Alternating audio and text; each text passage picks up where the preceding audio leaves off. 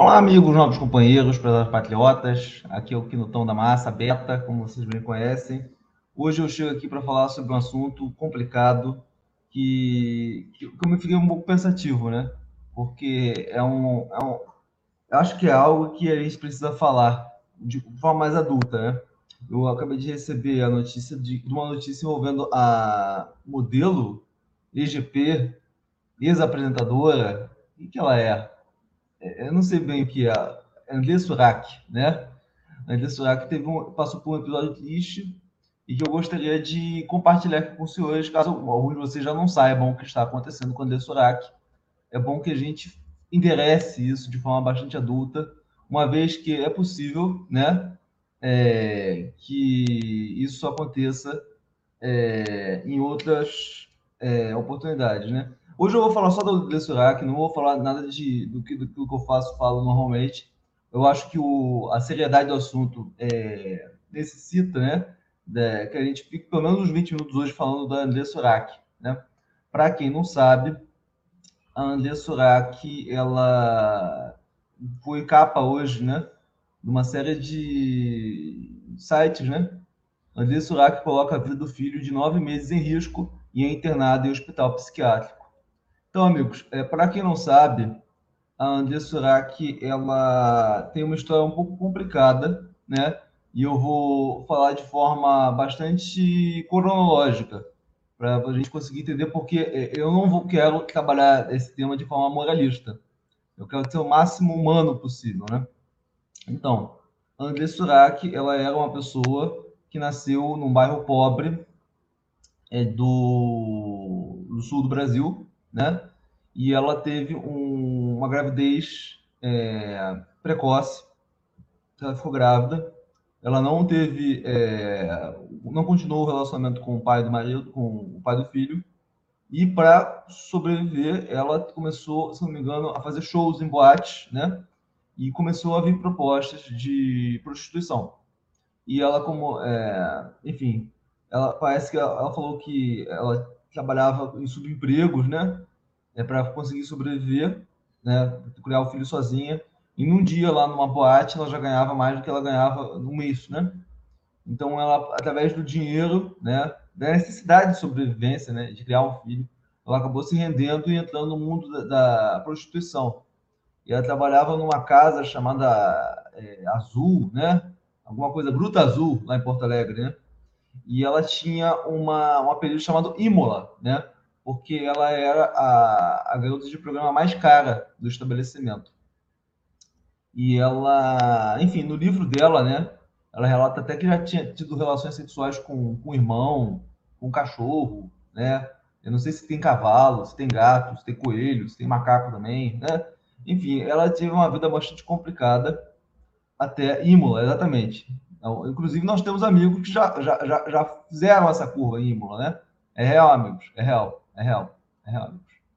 Mas, enfim, é um episódio triste que aconteceu com a, com a Dessorak. Ela acabou, inclusive, ela, ela. A coisa mais engraçada da história da Dessorak é quando ela foi no Poderoso Castiga, né? E o Poderoso Castiga perguntou: Você é prostituta? Ela, Não. Né? Mas ela era, né? Então, ela, inclusive, ela, ela se ofereceu para fazer sexo com o, Cristiano Ronaldo, sexo anal, né? Segundo o que falam, né? E o Cristiano, ela queria armar uma, uma foto dela com o Cristiano Ronaldo, mas o Cristiano Ronaldo só comeu ela e meteu o pé. Então ela se deu mal. Mas enfim, ela transou aí com os famosos aí, né? Que você sabe que eu gosto muito de fofoca, né? né?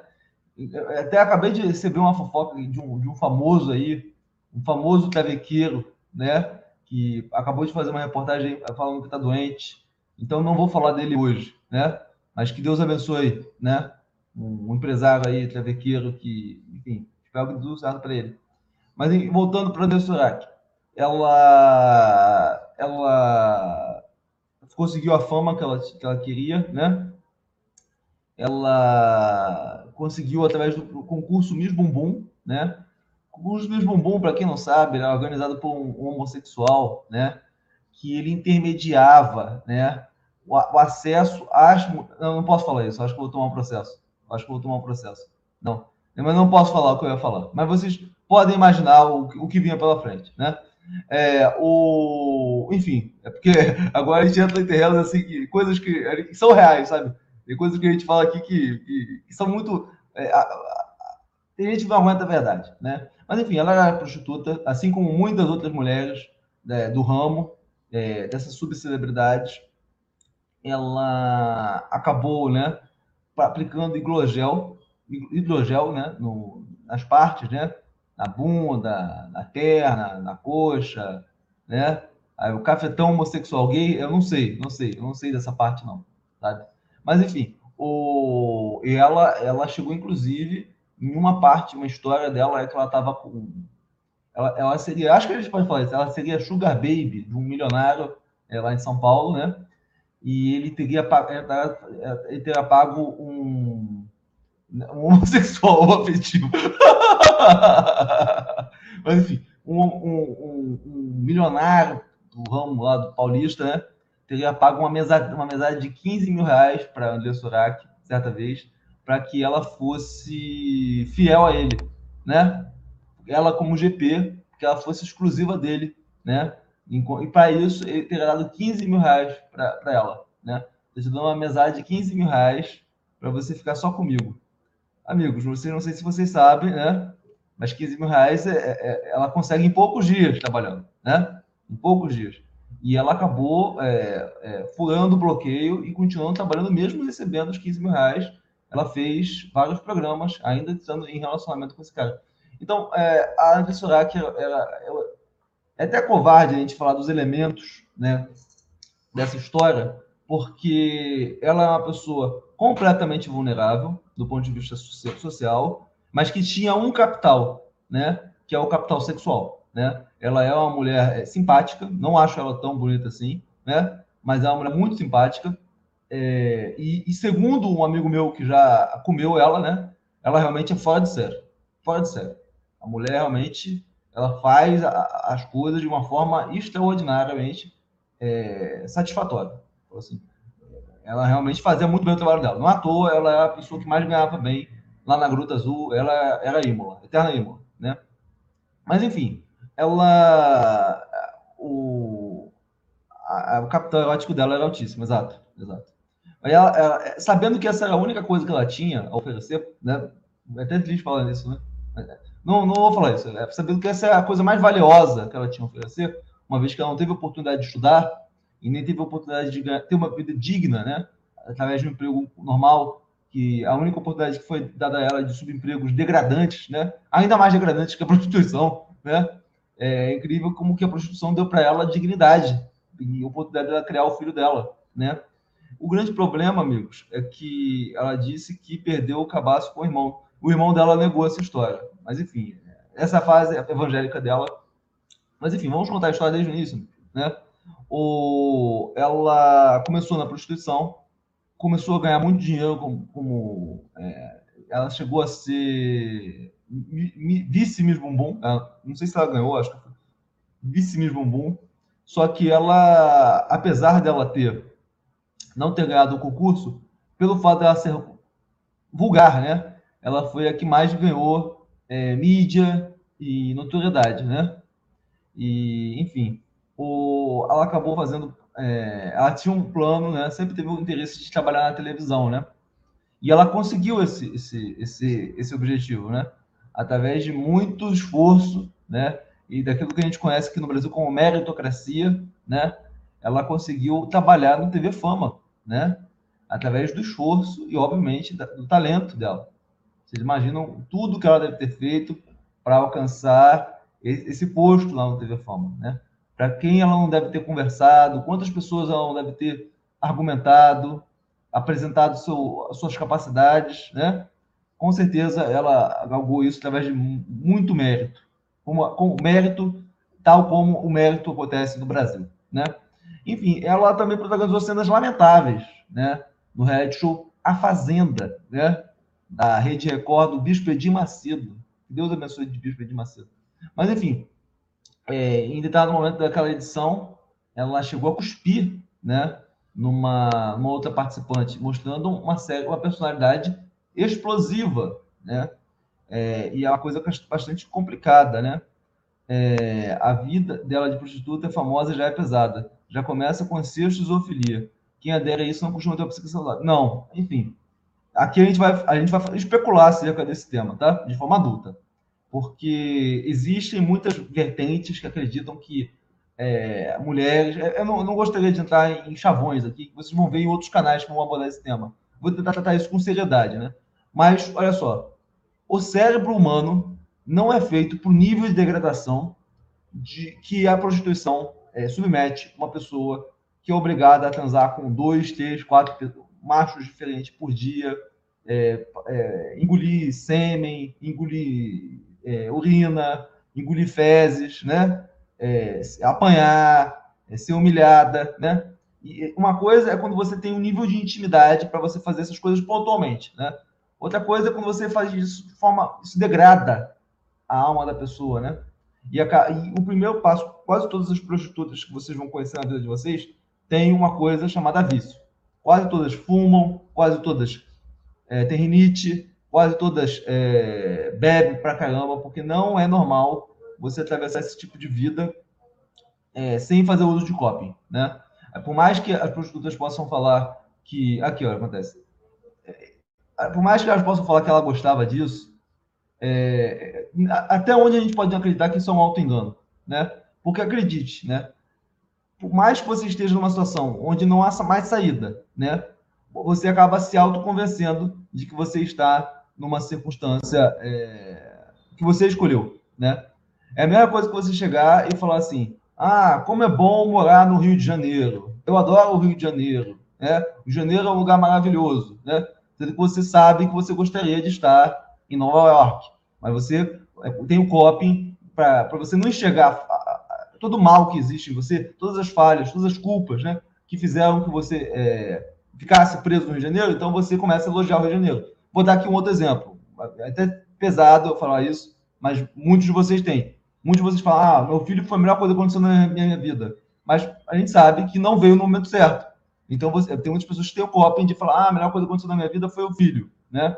Só que o, o, a pessoa fala várias vezes, meu filho foi a melhor coisa que aconteceu na minha vida, eu amo meu filho, meu filho salvou minha vida. Só que a pessoa foi pai ou mãe solteira, né? A pessoa foi, é, teve filho no momento errado da carreira, entende? Então a pessoa se auto-engana falando que é, um erro virou acerto veio para coadunar a ideia, porque para não admitir a realidade, que é dura demais para muitas pessoas aceitarem, de que realmente fez merda, né? Mas enfim, o meu pai fala isso. Fala isso o quê? Que você é a melhor coisa que aconteceu na vida dele? ah, olha o copy, olha o copy, olha o copy. Mas enfim, o... onde, é que eu, onde é que eu tava, o amigo MBL? Onde é que eu tava? Eu me perdi aqui com o nosso amigo. Você estava falando sobre o coping, né? que o filho às vezes é usado para. O uso de sabedoria, ele realmente, cada palavra que sai da boca dele realmente nos invadece. É um privilégio realmente ouvir as suas palavras, lembra? Mas enfim, o. especialmente hoje. Mas enfim, o... como a gente estava falando, há mulheres que têm que recorrer à prostituição, muitas vezes, muitas vezes, quase 100% das vezes, são obrigadas a recorrer ao, ao coping da droga do pico, né? E, e do pico, da pica, do, do, do, pó, né? E da, da cerveja e de muitas outras coisas, né? É, mas enfim, o, e muitos disso, né? Acaba degradando o cérebro da pessoa, acaba degradando o cérebro da pessoa. Quantas prostitutas, é, agora a gente fala a verdade, muitas vezes recebem ofertas de, de fazer sexo sem preservativo, na pele, né? É, eu, eu, tive amigos meus que frequentavam a, a Vila Mimosa aqui, né? É, qual, o nome do, do, Tem uma casa que fica atrás da Vila Mimosa, esqueci o nome. Eu esqueci o nome, esqueci você. Eu tinha um amigo lá que ia lá religiosamente, diariamente nessa casa. Mosaico, lembrei, mosaico. É, eu tinha um amigo que ia lá e ele falava que ele já tinha feito sexo é, com várias prostitutas lá é, no pelo no pelo, né? Enfim, isso não é incomum que mulheres aceitem todo tipo de degradação, inclusive que envolva a saúde delas. Não à toa, muitas prostitutas, né, é, acabam pegando doenças, acabam é, sifílicas né, em algum momento da vida. E aqui eu posso falar, é, é vergonhoso falar isso, mas é complicado. Eu tenho uma pessoa da minha família que recorreu à, à prostituição e ela ficou com sífilis, né? E ela, ela adquiriu, ela adquiriu problemas mentais, né? É, então, não descarto que em algum momento da carreira da, da Dessurak ela possa ter contraído algum tipo de doença e que isso esteja sendo pactado agora é, porque o, o, ciclo da sífilis geralmente ele demora bastante tempo para ele começar a se manifestar. Mas eu não, eu não, eu não tributo, né? é, muito, é muito cedo ainda para você cravar que o que está acontecendo com ela é em virtude disso. É uma possibilidade pequena, porém imensurável. É, então, tem vídeos aqui, ó, nosso amigo fala uma coisa real, tem vídeos de diversos médicos falando que todas as prostitutas que consultaram com eles têm depressão, porque elas se auto-enganam. Muitas prostitutas falam, ah, como é bom, eu adoro fazer sexo, é, eu adoro homem, eu trabalho com aquilo que eu gosto. Isso é tudo mentira, amigos. Todas elas gostariam de não serem humilhadas, de não terem que ter contato com o excremento alheio, de não ter que passar por humilhação, né? de ficar abordando o homem. Né? Não sei se vocês já passaram por um, por um, lugar de prostituição, você vê as mulheres mexendo com vocês, né? É, é uma coisa vergonhosa, abjeta, né? Eu, eu mesmo fico com, com pena das mães de família. Eu só não julgo porque eu sei que elas estão ali por necessidade, a maior parte está né? ali por pura necessidade para alimentar muitas vezes os filhos delas, né? E muitas mulheres recorrem a isso por causa da, da até por amor aos filhos, né? né? Acabam tendo que recorrer a esse tipo de trabalho, mas isso paga um preço muito caro, né? É um preço muito caro que muitas vezes pago, né? As pessoas que recorrem a esse tipo de trabalho, né? Ainda mais quando é feito longo, né? longo período, né? É, é aquilo, quem paga não paga para ser carinhoso e humano. Os caras pagam para tratar como objeto. Isso destrói o, psicológico de qualquer um. Por mais que elas digam que gostem, né? Por mais que elas tenham prazer nisso, ninguém consegue fazer isso é, com várias pessoas ao mesmo tempo.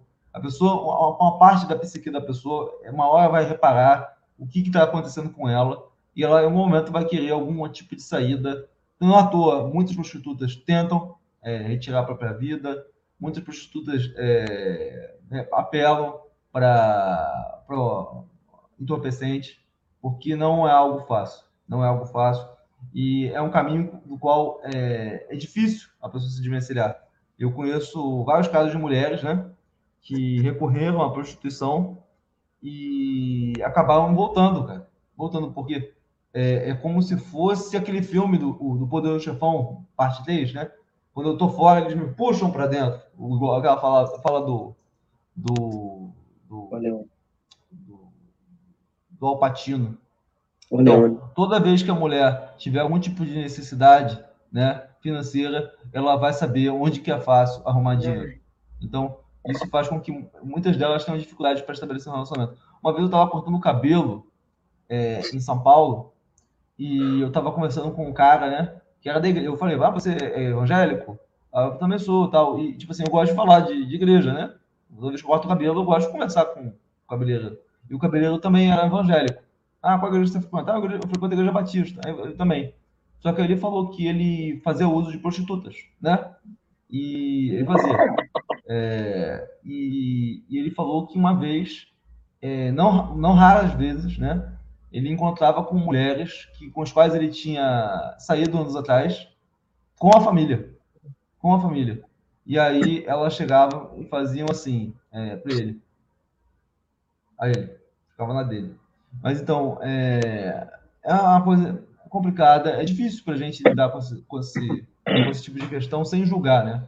Uma vez que é uma coisa que está tá tão entregada na nossa sociedade o, Paulo falou o seguinte: fui consumidor dessas profissionais por um tempo e realmente é algo pesado. A vida delas não é fácil, isso é, é difícil sair disso. Eu diria que a gente pode fazer uma, uma, uma bifurcação, né? Tem dois tipos de mulheres que entram nesse, nesse, nessa vida: aquela que vai ser prostituta de luxo e aquela que vai ser uma prostituta comum, né? A prostituta comum, amigo, ela vai ser sujeita a todo tipo de problemas, entendeu? Tanto de problema de saúde, de agressão, de calote, de risco de vida. Muitas prostitutas são, é, apanham, né? É, principalmente a prostituta que está numa situação de rua. A vida delas é uma vida desgraçada. E tem a prostituta de luxo. Essa prostituta de luxo é, pode ser sim que ela veja como ela precisa trabalhar todos os dias, como ela não, não vezes, ela fica namorada dos clientes, viaja com o cliente, essa, né, possivelmente é a prostituta que a maior parte das pessoas é, pensam, né, no, quando falam de prostituição. No entanto, esse tipo de prostituição de luxo é igual ao jogador de futebol. É menos de 1% das mulheres que se prostituem se prostituem, se prostituem nesse, nesse sentido, né? Então, é, é muito difícil. É, é, é, só uma fração das mulheres que tem isso. Para essas, realmente, a prostituição é um excelente negócio. Elas não vão ficar doentes, elas não vão ficar, é, muitas, muitas vezes, com peso na consciência, porque elas têm viagens e todo tipo de benefício e ficam. Podem, eu conheço uma, uma, uma, um caso de um amigo meu que mora numa rua atrás da minha, aqui, e ele estava transando com uma mulher e ele chegou e falou assim, cara, sem sacanagem, ele transou com a mulher e aí ele falou assim, é, sem sacanagem, você é muito boa nisso que você está fazendo. Você já pensou em virar prostituta? Porque eu nunca vi uma mulher igual a você, né? E o cara falou com seriedade para a mulher. E, e, a mulher foi lá e, a, e, ela entrou na prostituição. Por causa do conselho do meu, do meu colega da, de academia, né? Aí passaram-se alguns anos, né? E o, o apareceu um, uma picape, né? Na porta da casa dele. Saiu uma mulher muito bem arrumada. Ela falou assim: opa, tudo bem, Luizinho? Ah, tudo bem. Você lembra de mim? Ela falou assim: sim. Assim, é, só veio falar que eu segui o seu conselho tal, não sei o quê. É, você, você tá, pode tomar uma cerveja comigo aqui? Aí eu passei por aqui queria conversar com você. Né? Faz muito tempo que a gente não conversa. Aí o cara foi lá, conversou com ela, não comeu ela, óbvio. É, e ele, ela contou o que aconteceu na vida dela, que agora ela, que ela durante esses quatro anos tinha conseguido comprar apartamento, que ela tinha viajado o mundo todo, que ela tinha começado a, a fazer odontologia, que ela estava pronta para sair da prostituição.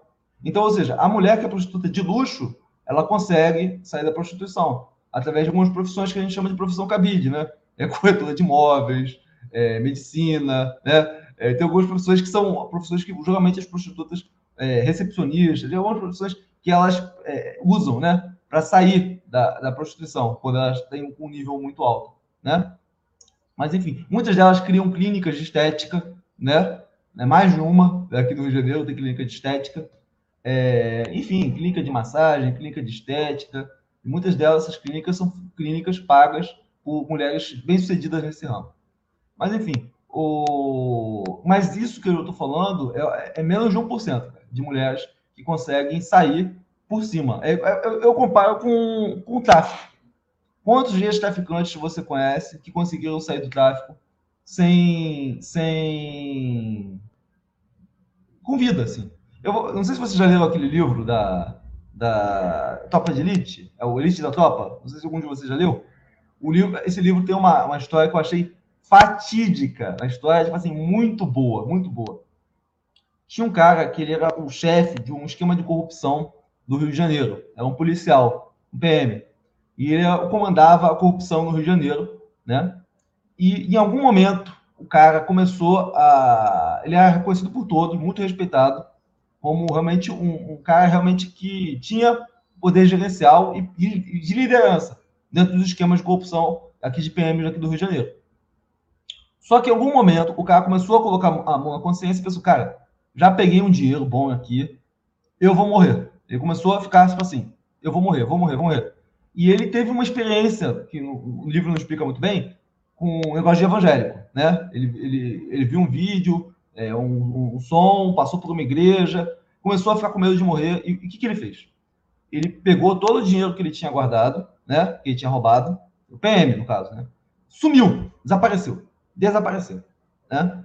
Desapareceu. E aí no dia seguinte, todo mundo, cadê o fulano de tal? Morreu? Cadê o fulano de tal? Desapareceu, desapareceu, desapareceu. Tá. Aí depois de um ou dois anos, né? O que aconteceu com esse cara? Encontraram ele lá no, interior do Pará, numa cidade que só, só consegue ir indo de barco duas, três horas, né? A nado, no meio das piranhas, né? Ele estava lá numa cidade, cidadezinha, uma Velocunhué, lá embranhado, como pastor de uma igreja, tá? E aí, do nada, ele está lá fazendo lá o, culto dele, né? Esse, esse PM, bandidão, né? Tinha abandonado completamente a vida do, do, do tráfico. Do tráfico não, né? Negócio de bandidagem mesmo de polícia mesmo, de esquema de corrupção e tinha sumido, desaparecido porque tinha medo de morrer. Do nada ele está na igreja e aparecem dois homens, parrudões, na porta da igreja. Aí ele, será que eles vão pagar, será que eu vou pagar a minha conta, né? E já sabia que eles tinham vindo, vindo de lá, né? Aí eu não sei se vocês conhecem essa história, né? Acabou o culto, os dois caras vão conversar com ele, ainda dentro da igreja. Aí ele chega e fala para ele: é, O senhor, é, tudo bem? Tudo bem, pastor? Tudo bem. Aí ele falou assim: Teu comando está te pedindo para você voltar. Você vai voltar? Aí o pastor chega e falou o seguinte: Eu tenho opção? Falou assim: Não, você não tem opção. E ele voltou. Ele voltou e voltou a chefiar o esquema, entendeu? Por quê? Porque quando ele saiu sem avisar ninguém, não foi não tinha ninguém para substituí-lo, com a autoridade que tinha para ser substituído. Então, é, bem ou mal, ele foi forçado a voltar. Forçado a voltar. É, eu acredito que é mais ou menos isso que acontece com muitas mulheres que, que saem da, da, prostituição. Bem ou mal, todo momento aparece um ex-cliente, aparece um, ex, uma ex, uma ex-mulher que trabalhava, uma ex-amiga lá de prostituição, convidando ela para voltar o tempo todo. O tempo todo pedindo para voltar. Pedindo para voltar propostas que nunca vão deixar de aparecer. Ainda mais o que acontece que hoje a mulher pode fazer um cadastro aí no foto acompanhante sem mostrar o rosto. Sem mostrar o rosto. E consegue fazer um programa, tirar um mil, duzentos, dois mil reais de uma hora para outra. Depois tira o, o, o, o cadastro lá. Do, e nunca, poucas pessoas vão saber que ela se prostituiu um dia na vida. Então, hoje em dia, qualquer mulher pode fazer um cadastro num site desses, né? Mas por que, que elas fariam uma, uma aventura pontual nesse meio? é possível que se elas conseguiram dinheiro numa época, elas conseguirão dinheiro outra, outras vezes. É, eu tinha uma amiga minha, uma amiga minha, uma, uma menina lindíssima, inteligentíssima, é, uma pessoa maravilhosa, infelizmente eu não tenho mais contato, mas que ela, é, uma vez ela fez um perfil no meu patrocínio, né? E ela falou assim, vamos ver se eu encontro um, um rico para me bancar. E detalhe, ela já era rica, tá? É, enfim, para vocês verem que esse lance da prostituição, né, do, do Sugar Baby, do, do, Sugar Daddy, é uma coisa que. do Pack B, né? Vocês conhecem o Pack B? É uma coisa que está ficando mais massificada do que vocês imaginam. Mas, enfim, estou é, falando aqui porque existe uma certa dificuldade de lidar com essa questão da prostituição sem passar pela moralização, de falar que a mulher é vadia, é sacana, é mau caráter. Tanto, não vou esconder que esse é um mundo que degrada o caráter das pessoas. A droga degrada o caráter das pessoas. Pessoa, não sei se você já conviveu com pessoas drogadas, são pessoas que têm, eu não gostaria de falar isso porque isso é feio, mas elas têm uma relativização moral. Pessoas com quais eu conheci drogadas, elas têm uma dificuldade de ter palavra, né? Elas têm uma personalidade difícil, sabe? Mas enfim, a Anderson Surak, pelo fato de estar me acessando e-mail, e pelo fato de ser uma mulher extremamente ambiciosa, né, ela consegue ter um perfil muito complicado do ponto de vista psicológico, de uma mulher que ela tem capital sexual alinhado a uma ambição muito grande de ter validação, ser famosa, ser rica, né?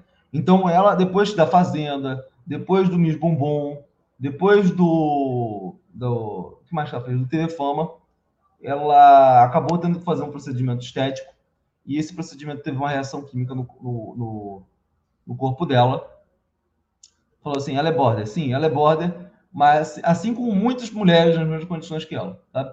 Mas enfim, ela foi fazer um procedimento estético e ela parou na, na, no hospital. E o que aconteceu? A história que eu, me foi contada acerca da Surak é que quando ela estava ali no leito, né, é, para morrer, ela teria recebido uma ligação do, do bispo de Macedo. Essa história aqui eu escutei, pode ser mentira, sabe? Que ali no leito, é, o, quando ela estava na pior, é, o, o bispo de Macedo, de alguma forma, o, bispo, ela conseguiu a, uma, escutar uma ligação do bispo de Macedo, e o bispo de Macedo é, teria falado para ela que ela iria sair daquela situação, orou, orou por ela, que ela, que ela iria ser curada, né? Como de fato foi, é, que ela estava desenganada, e que se ela sobrevivesse, ela iria para a Igreja Universal. Essa foi a história que eu escutei. E eu escutei. Que o próprio Edir Macedo ligou para ela quando ela estava desenganada pelos médicos do hospital, né, no meio de morte.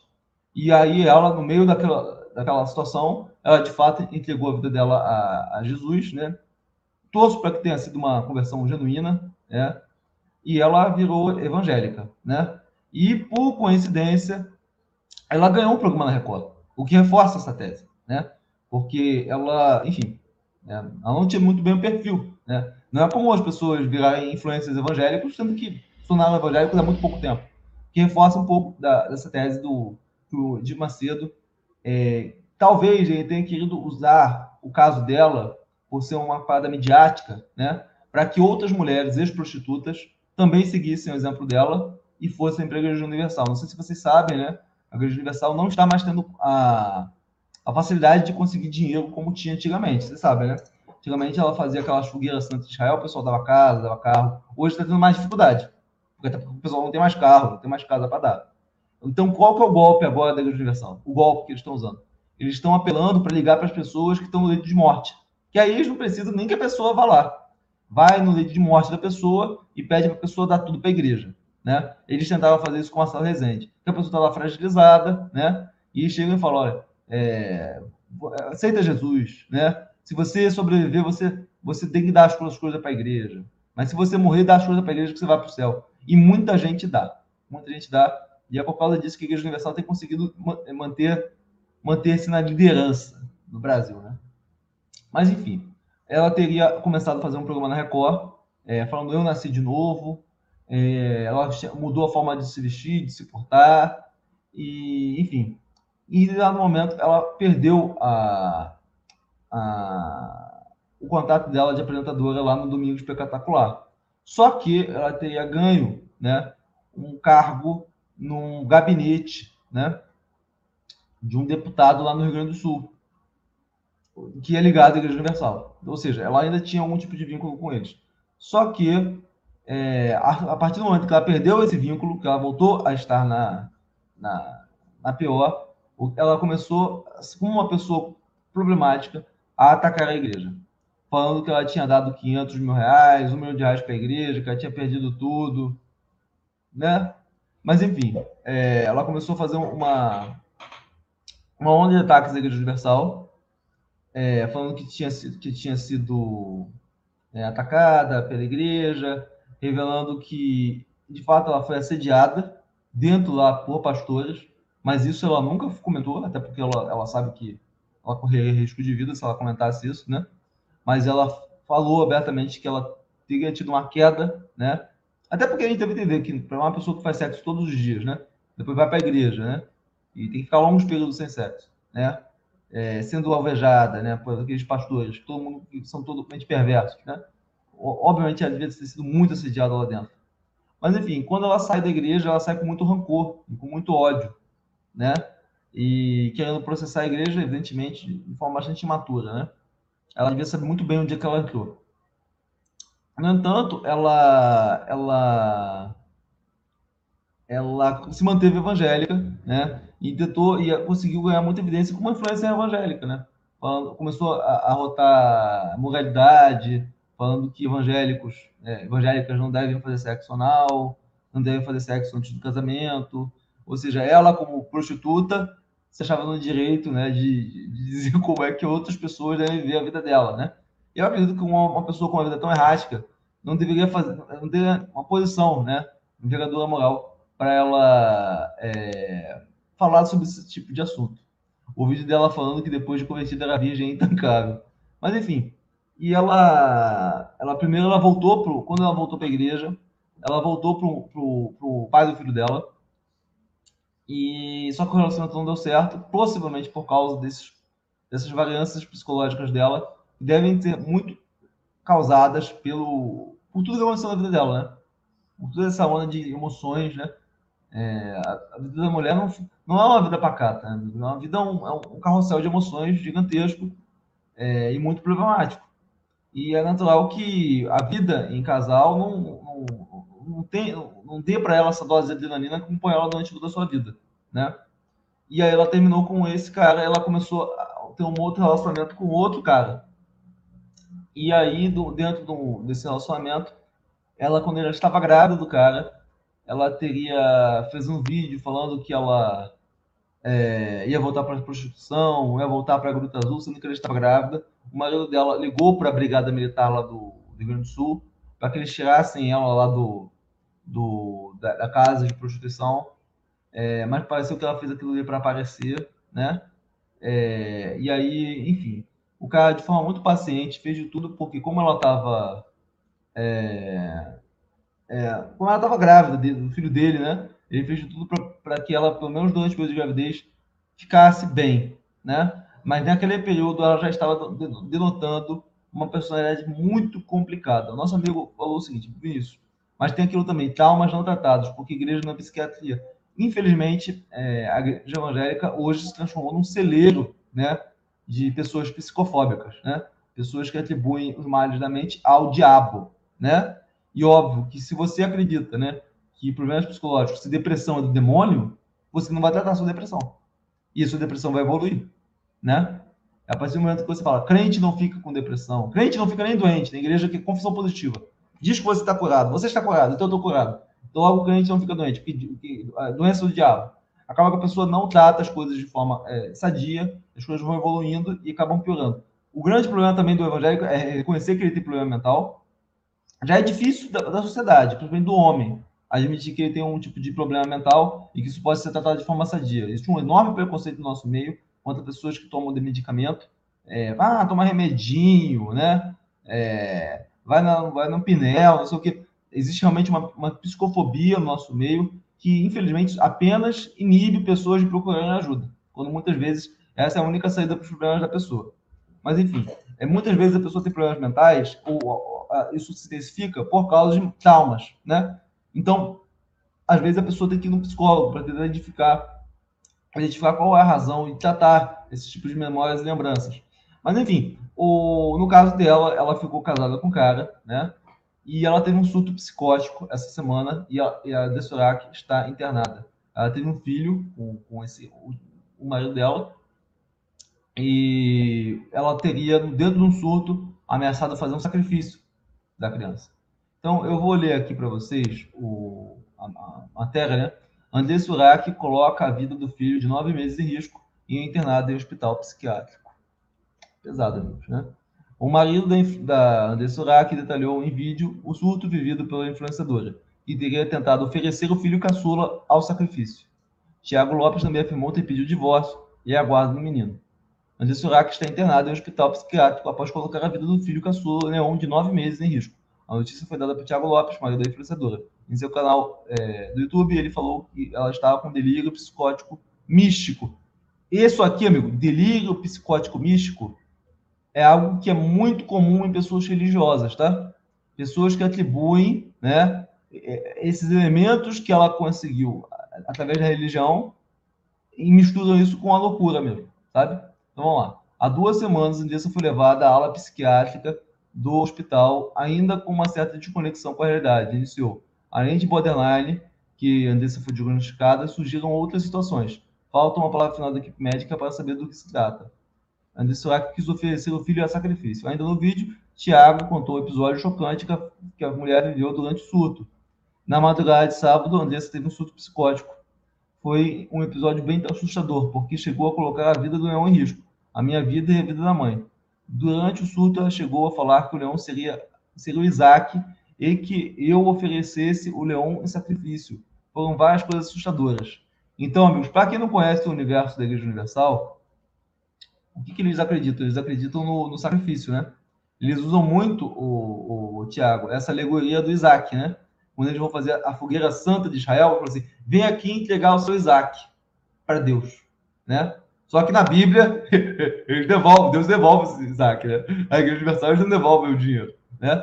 Enfim, de tanto ter massificado na cabeça das pessoas, essa lavagem cerebral, de entregar o Isaac, o Isaac, o Isaac, o Isaac, ela acabou acreditando que é, teria que sacrificar de fato o próprio filho. E eu fui procurar aqui, não são raros casos de pessoas com delírio psicótico místico que acreditam que estão, que Deus está falando com elas, tal como no texto bíblico, e acredito que Deus está mandando eles sacrificarem um filho ou, ou, ou, ou, fazer coisas que personagens da Bíblia fizeram, né? Como, é, por exemplo, tem um personagem da Bíblia que sacrifica a própria filha, não sei se vocês conhecem, um personagem da Bíblia, que sacrificou a própria filha adulta, né? Não sei se vocês conhecem, está lá no livro da Bíblia. É, então, existem várias pessoas que têm problemas mentais e são assombradas por elementos religiosos, acabam acreditando que Deus está falando com eles, tal como os personagens da Bíblia, né? E acabam é, ostentando esse tipo de problema, sabe? Então, no caso aqui da, da Surak, ela com certeza está com problemas muito além do transtorno de personalidade borderline. Eu gostaria de fazer uma é, de fazer uma, um adendo, né? Existe um enorme preconceito e psicofobia no nosso meio em relação ao tema da, do, dos problemas da mente, né? Em especial quando a gente está lidando com, com mulheres, né? Que têm problemas mentais. Tem muitas pessoas que falam assim, ah, mulher maluca, mulher maluca. Isso acaba virando um chavão que acaba que não ajuda as pessoas a procurarem ajuda, né? E identificarem problemas quando eles ainda são sanáveis. O, o, o Bruno do canal Você Assistiu, você está aí, amigo? Boa noite, estou sim. Me ouve bem? Ai, enfim. Ah, sim, é porque eu estou sem fone. Fala aí. Ah, boa noite, estou aqui. Me ouve bem?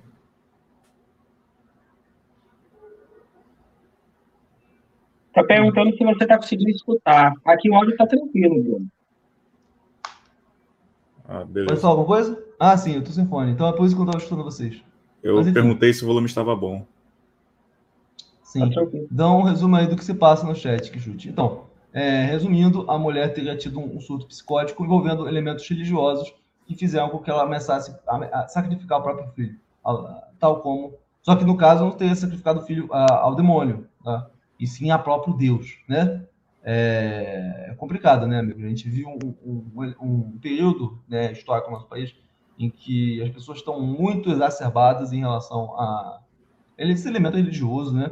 E eu tenho reparado como que a religiosidade evangélica, né, ela está muito mais calcada em elementos do Velho Testamento do que propriamente do Novo, né? E as igrejas como essa, essas experiências religiosas que ela teve, tentam é, trazer muito mais elementos do Velho Testamento, da lei, né, do que da graça do Novo Testamento, né? Talvez porque é, é mais fácil você conseguir extorquir pessoas e manipulá-las com um Deus autoritário, superpoderoso, né, é, dominador, do que o Deus amoroso no Novo Testamento identificado na figura de Jesus Cristo.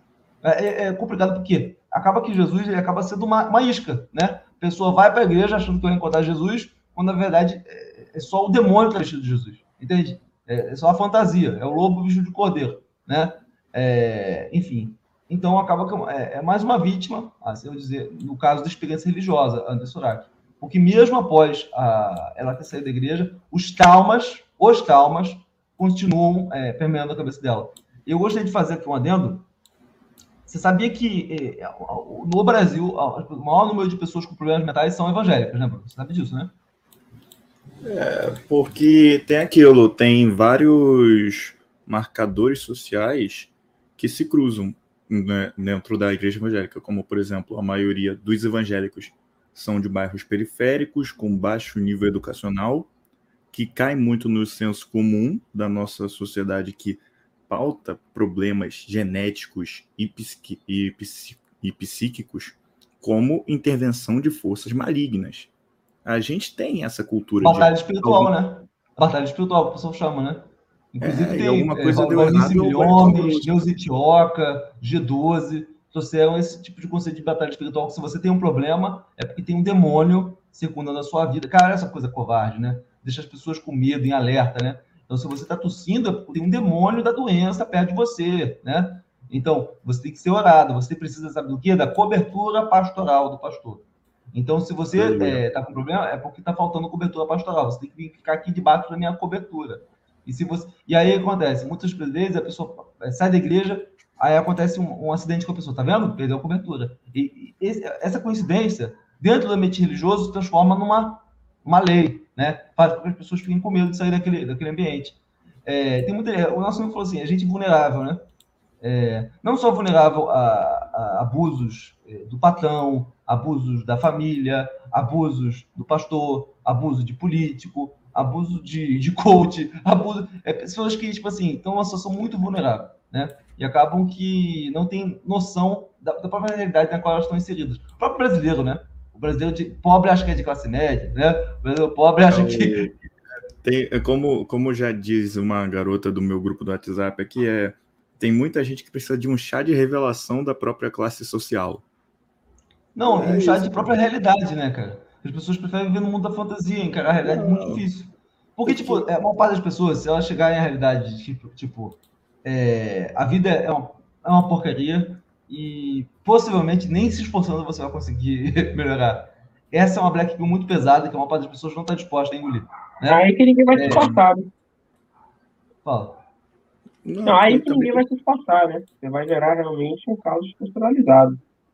Então é preciso que as pessoas acreditem que se esforçando você consegue. Por mais que a maioria das pessoas se esforçando não vai conseguir, algumas vão, né? E esses poucos casos de sucesso vão ser ostentados lá na igreja, né? E, e aí quando eu vou fazer lá a, a corrente lá dos 318, a fugação de Israel, fala assim, tá vendo? Fulano de tal deu, deu o carro para a igreja e deu, deu dois carros para ele no dia seguinte. Tá vendo? Esse, esse cara aqui é... Eu já, sabe o que eu já vi? Sabe o que eu já vi? Hum. Vários empresários, vários empresários eles chamaram os empresários lá na frente da igreja, na frente da igreja, visualize essa cena, né? Vários empresários na, frente da igreja, e aí ele pede para todos os empresários colocarem a mão assim, uma, um na mão do outro, né? Vários empresários, né? E ele derrama a unção, o óleo, por em cima das mãos dos empresários, vai caindo a mão de todos eles, e vai caindo um, um balde, né? né? O azeite de madureira de Israel. Sim, e aí depois acontece, ou seja, a unção que foi derramada pela mão dos empresários, dos, dos, dos burgueses, é a unção que vai ser derramada no resto do povo. Cara, cara, sério. Tipo, vocês conseguem entender? É como se o cara que é rico, é tipo, é calvinismo extreme, né?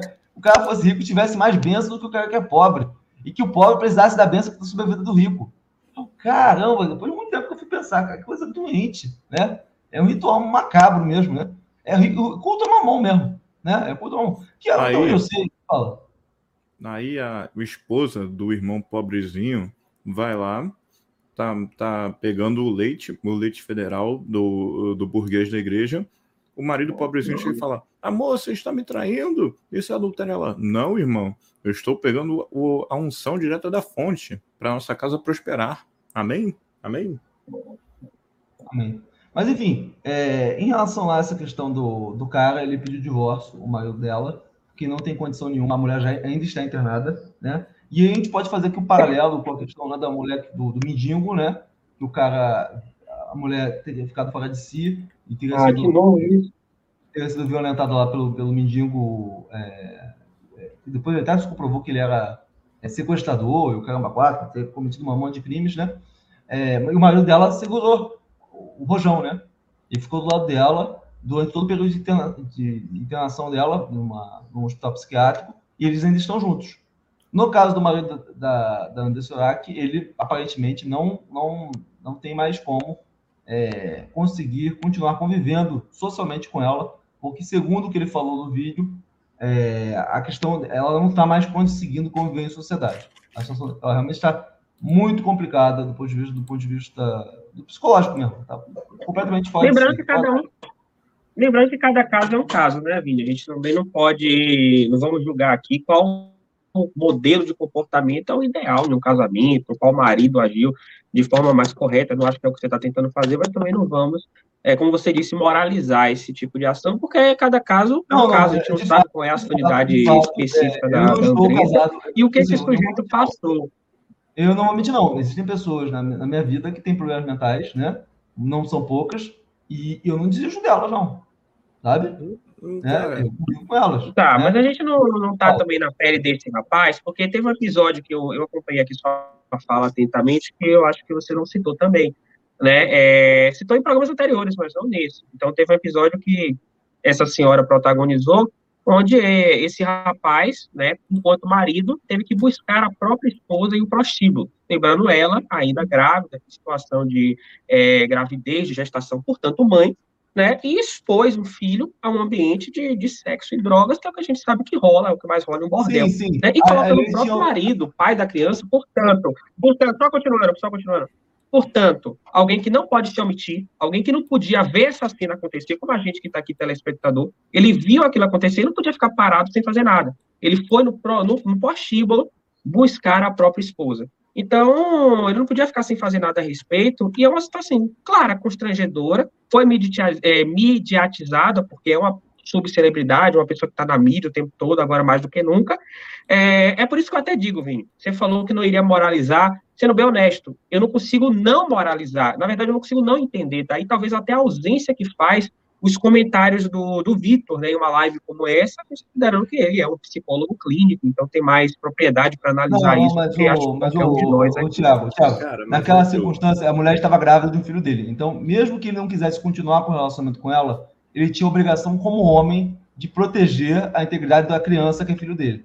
Então, ali, eu acho que não é uma opção ele desistir da mulher dele, desistir da esposa e ela indo para o prostíbulo. Ele tinha obrigação, por causa do filho que estava na barriga dela, de ficar do lado dela. Essa, essa é a minha opinião.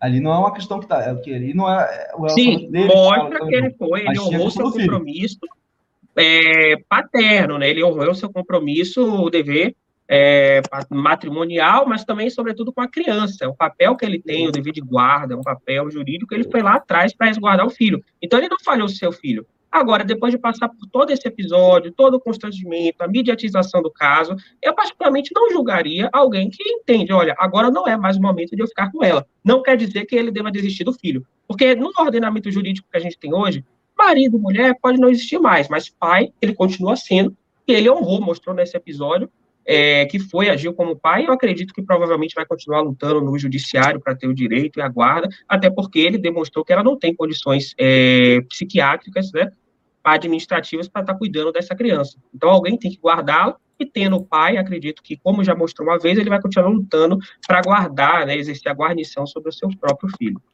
É, amigos, eu, eu, só acho que a gente está partindo muito de uma visão idealizada de ah, era obrigação dele como homem. Não, o cara não tinha obrigação nenhuma. Obrigação no sentido literal da palavra. Tipo, ah, ele não tinha forças, mas o impelindo a isso. Não, ele, ele foi buscar ela no prostíbulo porque ele quis, porque bateu no coração dele que, ah, eu tenho que preservar a saúde e bem-estar do meu filho, pipipipopó. Só que é aquilo. A gente não sabe, por exemplo, o quanto ele se controlou ou não para não ter uma atitude violenta, ou quanto isso daí o abalava psicologicamente, ou às vezes ele ia, foi buscar a mulher no puteiro e depois encheu a cara de uísque por causa da, da cena lastimável que ele viu, de como ele se sentiu merda. Então, é aquilo. Eu, eu acho que todos nós sempre podemos deixar as pessoas para trás. É, se isso é moral ou não, Aí parte de nós. E a gente não sabe se, às vezes, ele está impedindo um mal maior. De, ele, ele se conhece, ele sabe que num rompante dela, ele poderia ter um rompante também e acabar em uma tragédia. Entendeu? Ou às vezes, às, às vezes esse abandono, entre aspas, traumático é um dos fatores que faz a pessoa mudar. Eu não sei, eu nunca vivi isso, cara. Não, mas assim, olha só, a partir do momento que ela colocou a vida do filho em risco, aí não tem outra opção a não ser pegar a guarda do garoto e tirar, afastar ela do, do, filho até ela melhorar psicologicamente. Eu entendo completamente a situação do, dele, né? Mas, enfim, o, olha só o que aconteceu meses atrás, né? É, André Surak detona o filho mais velho e a mulher dele, ingratos. O modelo não se conforma com o primogênito ter casado e abandonar o apartamento que ela que alugou para ela e Brenda. Enfim, o, o filho dela ter se casado e ela ter arrumado um monte de problema com do filho. Ser filho dessa mulher não deve ter sido uma, uma, uma situação muito, muito lisonjeira, sabe?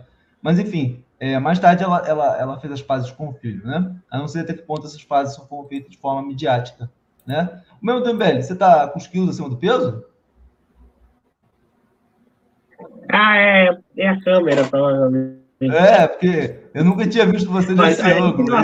Eu aqui fiquei tempo nos bastidores vendo a delicadeza o quanto que o assunto é delicado, eu, eu preferi não, né? E ele conseguiu fazer uma piada no momento desse. Eu não consegui. Não, vai, vai, continue aí. Tipo assim, mas enfim. É, de qualquer forma, acontece é o seguinte, amigos, né? É, muitas mulheres têm problemas é, psicológicos com avançada idade. Ainda mais essas mulheres tiveram vidas muito alucinantes, né? Eu acredito que é necessário que a gente tenha uma ciência disso. Primeiro, para não ficar surpreso, né? E segundo, para saber lidar da forma mais adulta, sem, sem moralização, sem demonização, né? Porque eu já vi, eu já vi, eu já vi, ninguém me contou não, já vi homens lidarem com mulheres, mulheres é, com problemas e falarem que elas estão com demônio. Eu já vi isso. Não, não uma nem duas, nem três vezes, sabe? Isso é muito comum na igreja evangélica.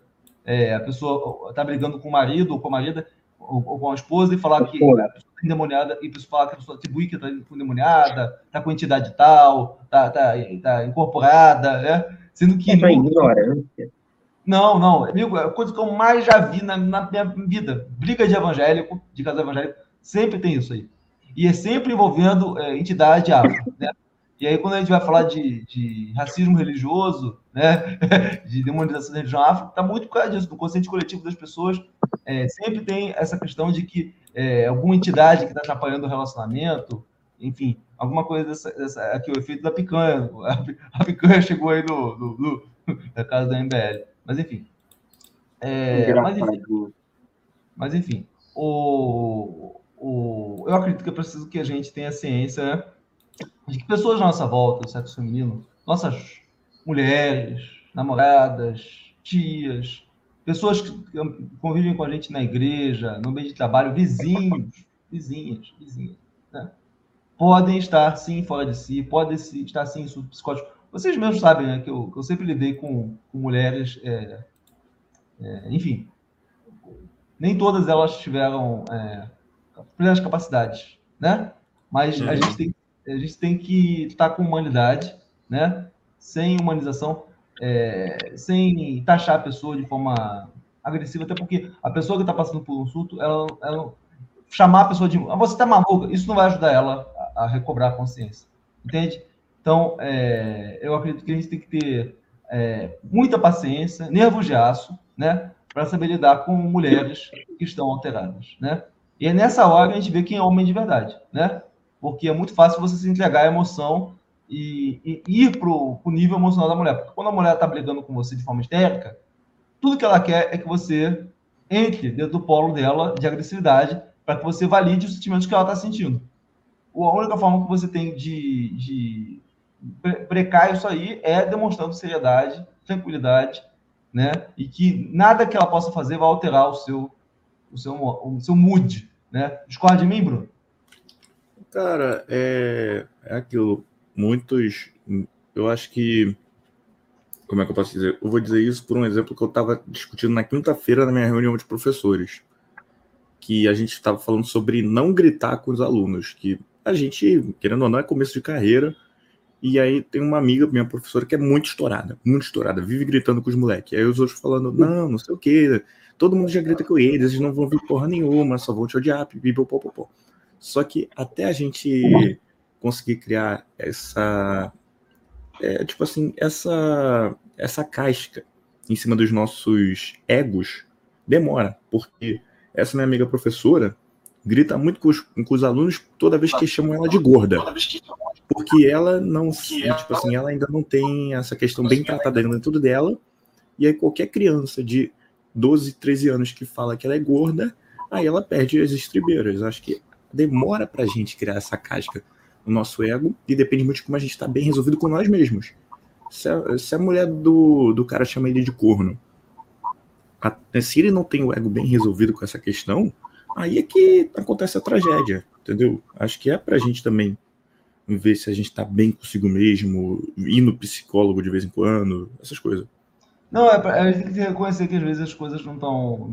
É, por exemplo, quase todas as mulheres que eu conheço têm ansiedade e nesse período aí de, de eleição, é, eu vi muitas pessoas é, com muita ansiedade. Não é com, com pouca ansiedade, não. Né? É, e com sintomas fortes de ansiedade, né? Natural, que até eu mesmo tenha ficado é, nervoso durante algum período, né? E é preciso que a gente saiba reconhecer os problemas, né? Eu tenho um colega meu que chegou a tomar Rivotril durante esse período, né? É, eu, eu, nunca tomei esse remédio, mas se algum dia precisar tomar, vou tomar, né? É, acho melhor, é melhor, tomar isso do que ter um ataque, né? Mas, enfim, o, é, eu só gostaria de interessar um ponto para que esse, esse, esse, áudio não fique incompleto, é o fato de que episódios como esse podem servir e colaborar para a estigmatização de pessoas, né? Para fortalecer a narrativa. Tá vendo? O cara casou com a Missol, Capitão Salvapota, né? Ajudando ainda mais a fortalecer uma prerrogativa, né? E tentar achar, ah, a mulher e, casou com, e casou com a garota com doença mental. Aí vão estigmatizar ainda mais os neuroatípicos, as pessoas. É, a psicofobia, perceber. né? Uhum. Então, e a pessoa que tá evangélicos. Sim, sim, mas A pessoa que está passando por um problema dela, disso, tudo que ela não precisa é de mais estigmatização. Ela precisa de uma mão amiga, não de um pau amigo. Isso já já teve. Eu estou falando de mão amiga mesmo. Mas, enfim, o... e de realmente mínimo de solidariedade, de saber que todos nós estamos suscetíveis a esse tipo de problema, né? É, todo mundo aqui tem mãe, todo mundo aqui tem, tem filha, tia, sobrinha, amiga, quer dizer, o papai nosso público não tem amiga, nem tia, nem namorada, nem nada disso. Né? No máximo mãe. Mas enfim, fala. E, e, o pior é que, tipo, esses dias eu tava pegando ônibus com uma amiga minha da faculdade, que ela mora no caminho da minha casa, eu tava conversando com ela. Ela é ateia também, que nem eu, a gente troca uma ideia. Benção, benção. Labachura. E aí? Amém, amém. Salve Big Bang. E, é. tipo, ela teve uma tentativa de quitamento tem uns dois meses e pouco. Mas eu nunca toquei no assunto porque eu não sou. Eu não sou retardado, eu não sou inconveniente. A gente chega a falar, ah, você tentou quitar por quê? Eu tava conversando com ela, pá. E ela falou sobre como foi o, o pós. O pós, tipo assim, de acordar, ver que ainda tá viva, é, os pais tentar internar ela numa, num centro psiquiátrico, da namorada levar ela numa gira para tomar um passe, essas coisas.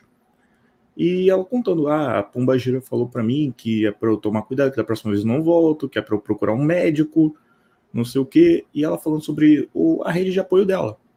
Tipo assim, porque quando eu soube, eu não mandei mensagem tipo, ah, você tá bem, porque ia ser inconveniente. Tipo, eu acho que quando você está numa situação degradante, a última coisa que você precisa é de alguém perguntando: Ah, você está bem, mas toda, toda vez que eu a vi, depois que ela saiu do hospital, essas coisas, eu abraçava ela, dava um beijo na careca dela, pá. Eu acho que. É, tipo, a mulher é careca? É. Cara, desculpa, Aí... que estereótipo, cara. Que estereótipo. É, quando eu conheci, ela tinha dread azul, mas tudo bem. Não, a mulher que é careca, é, tipo assim, enfim, é um estereótipo de mulher, realmente. Não, tipo aí, tá aí tranquilo. Mas, enfim, o, ah, mas, o cara, é, essa rede de apoio que a garota tá tendo é muito raro. Eu não, eu não consigo imaginar a Andrea Surak tendo isso, cara. Ainda mais ela sendo uma subcelebridade que quem tá do lado dela ou é porque quer comer ou é porque quer dinheiro. Não consigo. Não, mas assim, é, vamos ser bastante francos, né? É, todos nós podemos é, vir a ter algum tipo de problema mental, né? É, por exemplo, lá no, no outro projeto, é, quase todo mundo que vinha falar comigo demonstrava algum tipo de sintoma, né? De não ter traços de normalidade, né? Uhum. É, mas assim, aqui não. Aqui realmente a maior parte das pessoas são. Aliás, eu acho que não conheço ninguém aqui que não seja normal. Mas assim, o, mas assim, é complicado porque você estigmatizar a pessoa que está passando por isso. Você é um maluco, vai para o Pidel, né? Ou como é que fala? fala como é que, como é que pessoas, fala aí uma coisa que as pessoas falam psicofóbica. Doidinho. É, Doidinho, é... camisa de força, né? É, fala qualquer coisa dessa aí. É. É, por exemplo, chegar a pessoa. Vai ficar sem osso, vai ficar sem ossinho, vai ficar sem ossinho, aí, fala como se a pessoa fosse um cachorro. Né? É, mas, enfim, o, eu acho que isso não ajuda a pessoa a melhorar, sabe? Eu acho que é, a pessoa precisa de ajuda, precisa ser orientada para ir para um CAPS, né? Se caso ela, ela, ela, ela tenha algum tipo de serviço nessa, nessa área, né? Enquanto ainda há tempo. Porque eu, eu já conversei com muitas pessoas que têm problemas mentais, né? E uma coisa eu acho que eu posso dizer é o seguinte: chega um ponto que não tem mais diferença você procurar ajuda, né? Você já está com a cabeça tão ferrada que, infelizmente, não sei, não sei mais se tem volta, sabe? Eu acho que tem que procurar ajuda enquanto tem tempo. Enquanto você ainda. E principalmente porque quando a pessoa está muito mal psicologicamente, a primeira coisa que ela vai perder é laços sociais que são extremamente úteis é, para apoiá-la, né? Rede de apoio. É, rede de apoio. Né? E, por exemplo, quando a pessoa se. Quanto mais problemática ela fica, mais ela perde rede de apoio, mais ela perde parentes que podem apoiá-la. Isso é, é, o que o pessoal chama de acúmulo de desvantagens, que falam muito sobre isso nas Cracolândias, que nem aquela grande lá na Califórnia, que eu esqueci o nome, que é a maior Cracolândia da, dos Estados Unidos. Sim, é acúmulo de vantagem. A pessoa não tem emprego, não tem família, tem, não tem condições de ter um relacionamento, ela não tem nada. Só tem problemas mentais e daqui a pouco problemas físicos, somáticos, né? E as coisas vão se iluminando. E acaba que fica cada vez mais difícil. Ela, se ela resolver um problema, vem outro que impede ela de. de, de Roll o nome dela. Eu tô falando assim, babacena. Mas enfim, o, Brasil está passando por um período, né? No qual nós estamos vendo que a, a, a loucura, né? Que estava represada no, no ambiente religioso, ela está se evidenciando evidenciada. Hoje a gente não vai falar sobre isso, tá? porque senão é o podcast sobre esse assunto. Mas assim, eu entendo que é, eu acredito, eu acredito. Eu vou fazer uma pergunta para vocês. Vocês acreditam que o número de pessoas que manifestam comportamento antissocial tende a aumentar nos próximos anos, o, o membro? Eu não tenho esses números, de novo vou jogar bola pro Vitor, apesar de ele não estar aqui hoje. Eu não tenho como fazer essa análise, né? Não, não tem como chegar a essa conclusão. Claro, existe uma loucura muito por conta da radicalização. Eu sinto que as pessoas de fato estão doentes hoje, mas eu não, não posso prever que isso vai aumentar ou diminuir. Eu espero realmente que diminua, porque loucura na política e também no nosso ambiente na religião. É, religioso e na internet, a gente já tem bastante, né? Sim, mas eu, eu, eu, eu tendo a acreditar que as pessoas. É, o grande problema é a rede social. Hoje eu assisti, eu li um, um, um artigo do, da. Acho que é do Jonathan Hyde, que ele fez no New York Times. Eu não sei se é ele mesmo, então eu não posso falar, não posso provar. Mas falou assim: é, é o, fim, o fim da era das redes sociais. Por quê? Porque o Facebook está entrando em falência, está é, tá diminuindo o número de usuários e Twitter, o Twitter está tá numa crise total, né? E a insulina que... é grátis, viu? A insulina é grátis, viu? Então, é, não, o TikTok está tá em ascensão, mas boa parte das redes sociais estão é, começando a não ser mais bem, tão bem vistas como no passado. E até acredita-se que o próximo rede social do momento vai ser o Blue Sky de Jack, Jack Dorsey, né? Que seria o rival do, seria o próximo rival do, do Twitter, né? E quando o Blue Sky fizer a sua abertura, possivelmente boa parte dos jornalistas e dos influencers vão, vão, vão deixar o Twitter. É, Qual é o diferencial dessa, dessa rede social? É mais por conta da, do, do Twitter estar tá um ambiente o, mais O código dela, o código dela vai seguir o código, o, o, tipo de algoritmo do Bitcoin. Então ela vai ser open source. Mas enfim, o, vai ser é, tem uma tecnologia diferente, né, do, do lance da Blue Sky. Mas enfim, de qualquer forma, ela, ela a gente está vendo uma época, né, na qual o metaverso entrou em descrédito, né? O cara é, foi conversa para tentar salvar da falência. Inclusive, o próprio Elon Musk, não sei se vocês sabem, né? Existe uma corrida, né? Para saber quem que vai ser o primeiro a conseguir fazer o carro autômato, né? A, a primeira pessoa a conseguir chegar a esse intento vai conseguir ganhar muito, muito dinheiro. Hoje, nesse atual momento, quem está na frente desse, desse quesito é, o, é, o, é a Tesla. Sim, amigo, é Blue Sky, né? É, só que é, tem vários analistas que apontam que ele não vai conseguir. Ele não vai conseguir. E se, caso isso aconteça, eu acho que vocês, eu não posso falar aqui, mas vocês sabem o que vai acontecer com as ações da Tesla. As ações da Tesla, elas estão em, em total descompasso com, com a, os balanços da empresa. Por quê? Porque existe muita expectativa que eles vão conseguir um carro autômato, né, 100% seguro. E não sei se vocês... Ah, mas também não é só isso, né, Nene? Não, mas tem muita expectativa. E hoje, nesse exato, nesse exato dia, um carro da Tesla matou duas pessoas lá na China, né? É, mostrando que a tecnologia deles realmente está muito. É, ainda falta muito para chegar nesse ponto. E aquele Sem ponto, contar com o carro deles que explodiu em menos de uma semana de uso aqui no Brasil, acho que foi em São Paulo. Cara, o carro da Tesla é uma bateria gigante. É uma bateria gigante de lítio. Aí acontece, o, o grande problema é se outra montadora conseguir chegar, chegar nesse intento antes deles. As ações da Tesla vão despencar. É, é, o, o, o, Elon Musk é como se fosse o Ike Batista 2.0. É muita expectativa de que ele vai entregar alguma coisa. Mas caso ele não consiga entregar isso, vai ficar uma situação muito complicada para ele, tanto para ele quanto para as empresas controladas, como o caso do Twitter. Então, o que, eu, eu não estou falando isso da minha cabeça, né? Eu acabei de ler um artigo aí da New York Times, pode ser mentiroso também.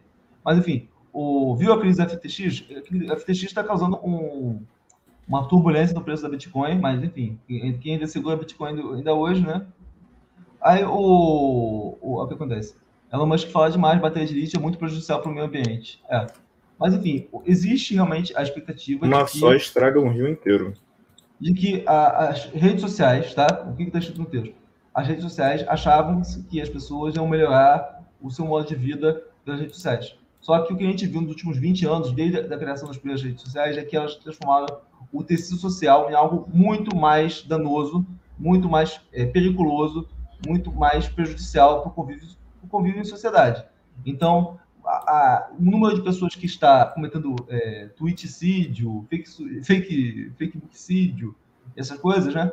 É, cresce cada dia número de pessoas que preferem viver longe desses tipos de estímulo, até porque, basicamente, essas redes sociais servem para quê? Para a pessoa viver se comparando com as outras. Então, existe um experimentos que apontam que pessoas que usam muito o Instagram tendem a ter, ficar mais depressivas ao longo do tempo, porque as pessoas só vendem felicidade, só vendem festa, só vendem momentos de prazer, e a pessoa pensa, eu estou aqui na minha vida, não estou vendo nada Medíocre. Disso. É, minha vida está sendo desperdiçada, enquanto a vida das pessoas... Todo mundo está feliz, menos eu, entende? Esse sentimento de exclusão, é, de ver as pessoas em festas, não sendo convidadas, faz com que as pessoas se sintam -se mal, é, comparativamente. Fala no Facebook, fala. Só complementando, em geral, às vezes uma busca, né, é, é desenfreada por uma espécie de fama, algo do tipo. A gente falou, a Andressa tinha esse, esse sonho, né, buscava muito isso, mas teve um, um caso de uma menina que durante a pandemia, para obter uma certa fama, um certo número de seguidores e alcance nas redes, fez um vídeo dançando ao lado da avó, que estava padecendo, né? Não estava conseguindo respirar, precisava de aparelhos durante a pandemia, por mero like. O like pelo like, ela obteve no final das contas Não, a internet. É, economia de atenção. Economia de atenção, né? E isso, isso. acaba impactando o quê? Você hoje você vê que alguém, para conseguir sucesso na, no mundo real, precisa conseguir sucesso primeiro nas redes sociais. E para conseguir disputar espaço no ambiente de economia de atenção, você tem que apelar para o quê? Para os institutos mais primitivos, é o vale tudo. Pro vale tudo. E aí você começa a ver, as pessoas falam muito do ambiente político, né? Que a política virou meme, que a política virou chavão, que a política está apelando para os mais primitivos, mas na religião tá igual, né? Se você vê um cara hoje para ser um pastor e já cria lá um, um, uma rede social, começa a apelar para teoria da conspiração, para medo, para falar que o Papa é o anticristo, começa a apelar para coisas apelativas, para conseguir evidência, para conseguir é, ser escalado para igrejas, ou o negócio até próprio coisas de coach, sempre coisas muito provocativas, ou pega uma nota de 50 reais e rasga, então isso aqui não vale nada, aí pega a, a massa nota, exemplo, isso aqui não tem valor, mas você tem, faz essas analogias idiotas, né? É, por quê? Ah, se eu te der uma nota de 50 reais suja de lama, você quer? Ah, então por que quando você vê um mendigo sujo, você acha que ele não tem valor? Herp, Eu vi, eu vi esse porra aí, eu vi esse merda. Fictício, não, assim, pastor, pastor metafísico. Não estamos sim, falando de específico. O artigo que eu estava lendo estava o seguinte, que é, o que a gente está vendo é um ponto de inflexão. Nós estamos presenciando um ponto de inflexão que o quê? É, as redes sociais perderam crédito, principalmente depois do lance do Twitter, perderam crédito, as pessoas passam a não mais acreditar né, que isso é bom para a sociedade. Entende? Então, as pessoas vão começar a, a olhar para as redes sociais de forma negativa, como um vilão. Então, por quê? Porque as redes sociais mudaram muito o ambiente social e fizeram com que as pessoas expusessem o pior que existe dentro delas, né? É, antigamente, as redes sociais eram um ambiente para você fazer amigos. E a maior parte das pessoas perde amigos nas redes sociais, né? Perde o contato com a família, né? É, até por causa de, de, questões políticas que estão acontecendo, as redes sociais possibilitaram, através do domínio do algoritmo, né? que hoje em dia a nossa sociedade fosse guiada pelo algoritmo, né? Hoje nós somos o grande medo é da gente ser escravo do algoritmo. E então o, o que esse artigo que eu estava lendo lá estava apontando é que todo mundo deve abandonar esses tipos de ambiente, abandonar a forma como usa, caso ainda use, né? Tentar usar de forma menos engajada, né? E simplesmente é, voltar para o mundo real e estabelecer é, relações dessa forma. Mas, né? só deixar um questionamento no ar. É, tudo bem, o artigo sugeria que todo mundo, né, todos os membros da sociedade fizessem, mas o público, você acha que isso vai ser algo generalizado? Você acha que já chegou em todo é mundo? Gradual. Acho que é gradual. Eu acho que é gradual. Porque a maior parte das pessoas, tá, quando ela entra numa rede social e ela vê coisas muito negativas, ela não vai ficar muito tempo ali, entende? É, e muitas pessoas usam esse tipo de. Como é aquele tiozão que só está preso aqui no WhatsApp? É, isso é crack, né? Cracolândia, cracolândia virtual, né? Aí acontece, é, em algum momento isso vai entrar em entropia. Em algum momento essas pessoas que estão se alimentando pelo WhatsApp vão se tocar, caramba, olha só, cadê meu filho? Cadê minha tia? Cadê meu, cadê? Cadê todo mundo? Vai olhar para o lado, cadê todo mundo? Vai ver o, o, qual, o que, que aconteceu e por que foi. Nesse momento as pessoas vão começar a dar valor para realmente o que importa, né? Principalmente quando as pessoas ficarem doentes, sabe? É, então eu acredito que o que a gente está passando é uma fase, né? E em algum momento a gente vai ter que mudar a forma como a gente enxerga a nossa ação em relação às redes sociais. Ou, ou até, em relação aos algoritmos, fala. Tipo, cara, é, tudo bem que hoje em dia se tem mais esse debate sobre algoritmo, eu não acho que as pessoas vão por livre, espontânea vontade ir largando as redes sociais. Tipo, ou quem é novo largou o Facebook e continua com o tiozão lá no Facebook, mesmo que os filhos, os sobrinhos não usem. Mas eu acredito que essa cobrança sobre todos os, todas as redes sociais têm algoritmo open source por causa de diversas polêmicas como o algoritmo da beleza do TikTok, que recomenda brancos e não o, recomenda o pretos. Racismo, né? é, o racismo. Exato. Até no, no, Instagram, se você coloca no Twitter, se você coloca a foto de uma pessoa branca e uma pessoa preta, a primeira foto sempre da pessoa branca. É no Tinder também, com homens feios. No, no, não, no, no Tinder, Google, no, Tinder dá preferência para pessoas que têm a pele mais clara, independentemente de elas serem da mesma etnia, entende? É, não, você não, a mesma pessoa. Google, se você colocar a mesma pessoa com uma foto mais clara, a mesma pessoa, só com uma foto mais clara, ela vai ter mais matches. Meu Deus, é tipo cópia. No Google, procure mulher bonita. Procure mulher bonita no Google, só vai aparecer mulher branca. Aí quando você bota mulher feia, aparece primeiro uma mulher negra. E tipo, cara, eu acho que essas cobranças vão fazer com que o setor mais intelectual, mais, mais desperto para esses fatores de propaganda gerencie os códigos e nisso vai se ter uma mudança de paradigma, mas não, pela, não pela, pelo público majoritário em si. Até porque, cara, o maluco que tá lá assistindo a terra planinha dele, o cara que tá no WhatsApp falando, vendo que o PT vai implantar uma madeira de piroca em todas as creches, ele não vai parar de largar, ele não vai parar de usar o WhatsApp. Só que é isso, o pessoal que tem um ensino superior vai começar a pressionar o, o Elon Musk, o, o Zuckerberg, e os tribunais estão botando no cu dele. O fato de o Elon Musk ter botado dois selos de verificação porque um não vale mais para porra nenhuma, vai fazendo com que os acionistas façam um trabalho que o público não vai não, fazer. Já, já, tem, já tem diretores. Não vale porque ele abriu para todos, né? Hoje qualquer um. Não, mas já tem diretor que estão pedindo demissão. É, e aquele negócio, é, quando muitas pessoas saem de uma vez só, não tem como substituir rapidamente. É, começa. Então, acho que numa empresa muito grande, é, sempre tem o risco de entrar em entropia, de aparecer um outro, outro rival. É natural que outros agentes vem, vejam vulnerabilidade na gestão do Elon Musk e resolvam criar plataformas para competir dentro desse ambiente. E aí eu quero ver o que, que vai acontecer. Até né? porque né? o, o Instagram canibalizou o Snapchat em menos de um ano. Então, para canibalizarem o Twitter, já é também um pulo.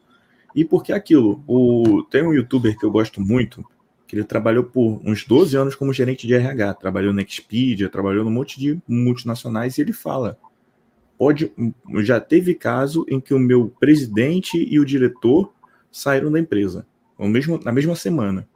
Tudo continuou normal, porque se o diretor trabalhou direito, você consegue ficar dois anos sem ele. Se o gerente trabalhou direito, você consegue ficar uma, duas semanas sem ele. Mas se, mas se o seu engenheiro de software lá sumiu, filhão, tu vai ficar muito fodido vai ficar muito fodido. Sim, sim, mas enfim, é, a gente está vivendo uma época de quebra de paradigmas. Eu acredito que a gente não teria as mudanças que a gente teria políticas no Brasil, caso não houvesse. Estou falando 2013, tá? Aqueles protestos de 2013 são o primeiro advento do, das redes sociais, que eles foram marcados de forma espontânea através do, do, do, do Facebook, do, do WhatsApp, né? Então, Você acha que foi uma revolução colorida?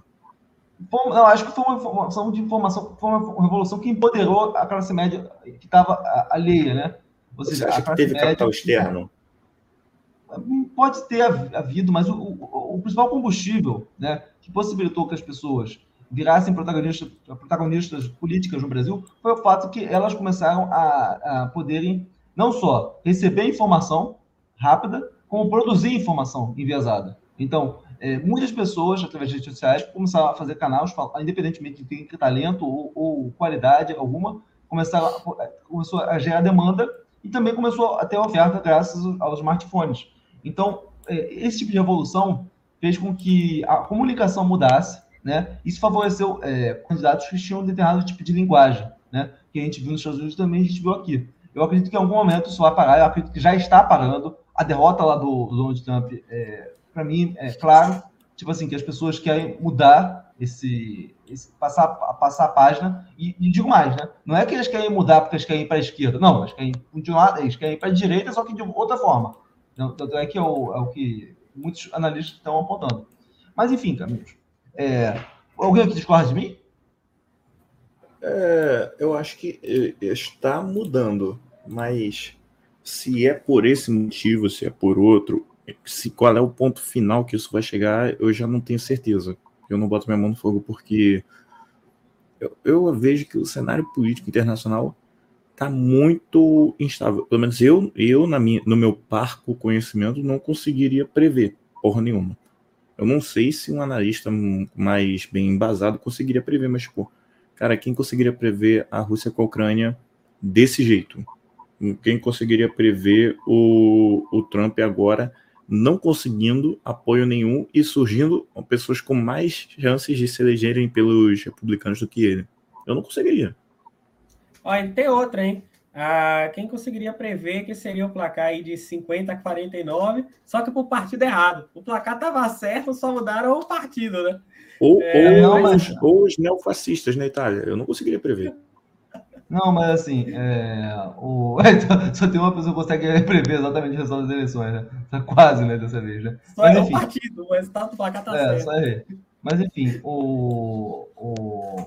de qualquer forma, amigos, eu, eu acredito que a gente chegou num, num platô. É, a guerra na Ucrânia, acredito que não deve durar até o final do ano, porque possivelmente é, vai ser feito um acordo, né? Ou vai ser feito um acordo ou vai estar em, em guerra nuclear.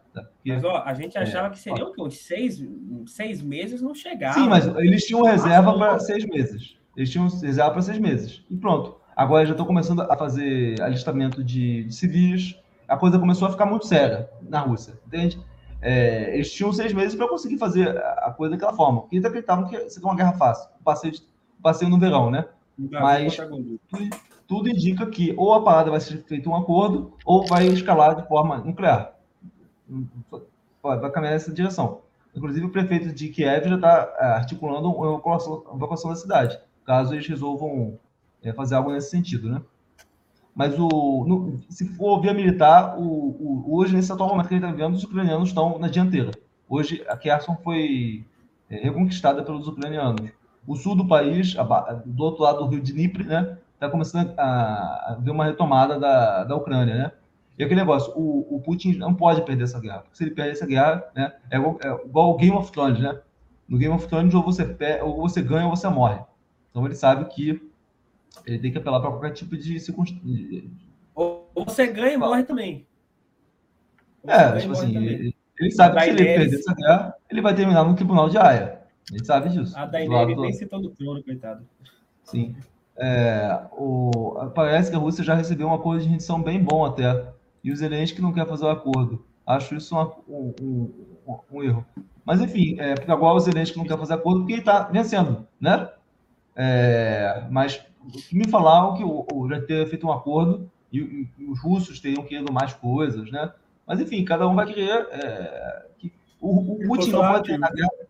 O Putin não pode terminar o conflito sem parecer que ele venceu a guerra. Ele não pode voltar para casa com uma derrota no bolso. Ele precisa falar, olha, é uma, nossos filhos é, sangraram lá na Ucrânia por um motivo, não morreram em vão. Né? Eu não matei o nosso povo de forma inconsequente. Eu não joguei o nosso país na draga economicamente em um inferno de sanções do, do, do nada, né? Enfim, ele precisa ter uma boa, uma boa prerrogativa para poder voltar para casa vivo, né?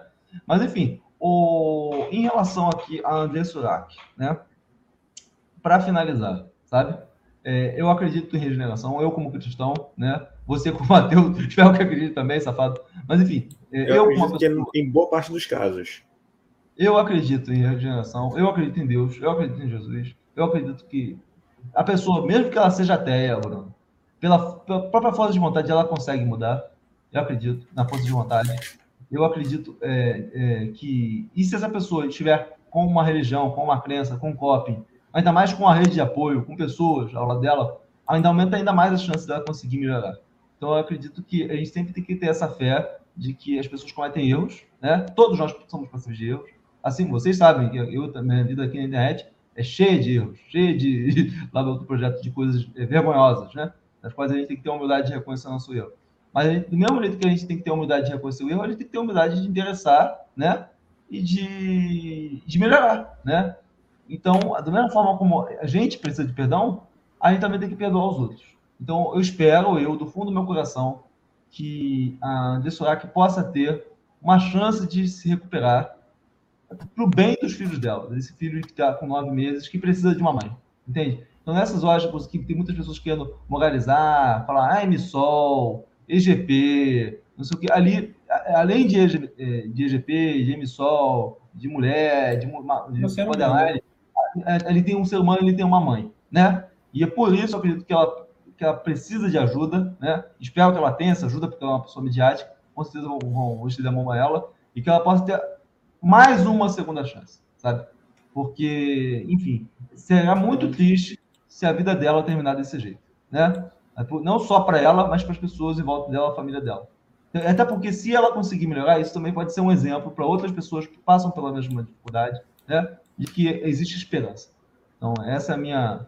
Até porque eu sei que muitos amigos aqui é, já também passam por esse tipo de problema, também pensam que vai, pode terminar da pior forma possível, mas é, eu acho realmente que é, a gente tem que torcer para o melhor. A gente não pode. É muito fácil pegar, o, chutar cachorro morto, usar o caso dela pra, como exemplo de tá vendo, eu avisei, né? É, para fortalecer o cliente de confirmação, para usar o exemplo dela para, infelizmente, atacar. Ela, ela não está na posição de ataque, porque ela, isso não é moralizado. Ela está doente, entendeu?